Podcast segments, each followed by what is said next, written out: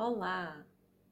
O medo da separação ou do abandono é mais comum do que pensamos.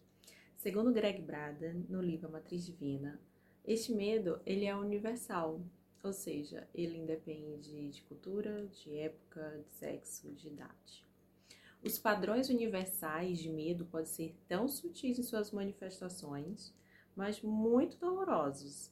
Podemos criar é, de forma muito habilidosa máscaras para torná-los mais suportáveis. Nós fomos habituados, especialmente é, aqui no Ocidente, onde nós moramos, o lado ocidental, a separar-nos da fonte. A fonte é o nosso Criador, o responsável pela nossa existência, e pode levar vários nomes. O mais conhecido é Deus.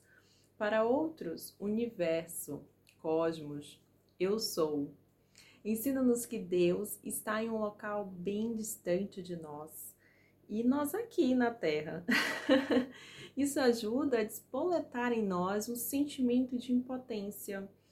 Em 2004, entretanto, uma descoberta veio nos oferecer bases para questionar essa separação. Foi a descoberta do Código de Deus.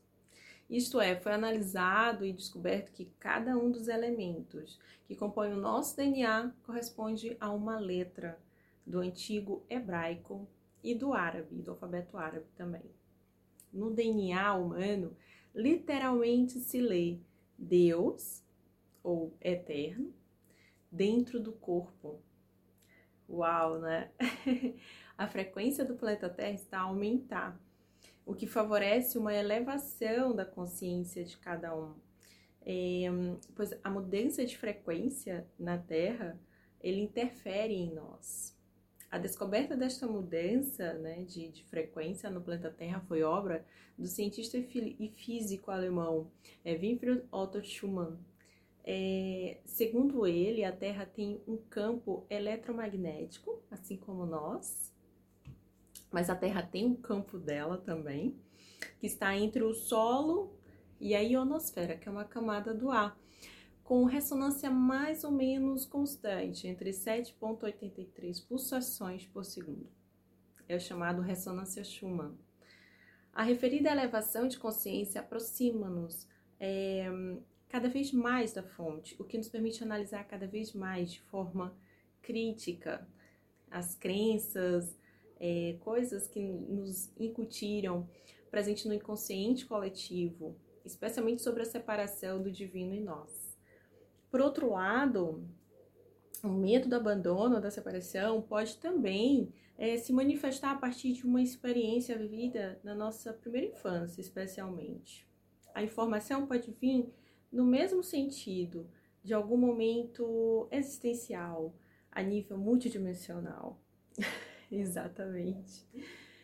A associação de impotência, de autoproteção e de autoprovidência pode ser, pode ter sido gerada no instante em que sentimos, nós nos sentimos sós, sem apoio de alguém que era capaz de fazer isso por nós. Esta experiência pode se manifestar na idade adulta, refletindo nos relacionamentos, nas amizades, no trabalho, e podemos assumir duas reações é, bem distintas uma da outra. Uma é daquele que abandona e outra é daquele que é abandonado.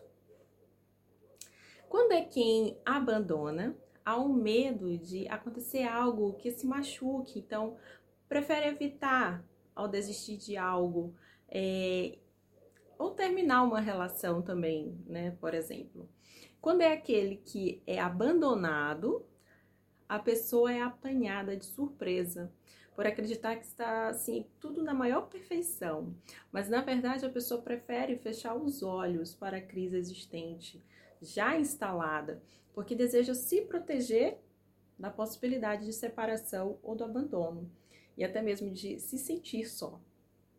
O medo da separação ou do abandono pode desencadear, dependendo do nível, insegurança nas próprias decisões é, que tem que tomar nos relacionamentos, nas atitudes, na forma de estar nível social. Começa a ficar muito dependente da aceitação social. E se a pessoa não ficar atenta, isto é, consciente do que se passa, pode criar padrões em que a história vai sempre se repetindo. Por um lado, os ciclos de repetição das experiências podem ajudar a pessoa a assimilar e, e aprender, assimilar aprendizados. Então, quebrar esse padrão. Mas se não há consciência, a pessoa pode permanecer neste padrão até o fim da vida dela. Um dos desafios criados é, pela, pela essa insegurança é a invasão no livre-arbítrio de outras pessoas com o uso de manipulação ou de ameaças. E o resultado disso pode levar, para além da infelicidade das partes envolvidas, pode levar também à violência e até à criminalidade. Assim, a autoconsciência facilita o processo de autoconhecimento e de desenvolvimento pessoal Somos todos co-criadores de nossa realidade e responsáveis pelo caminho que escolhemos andar.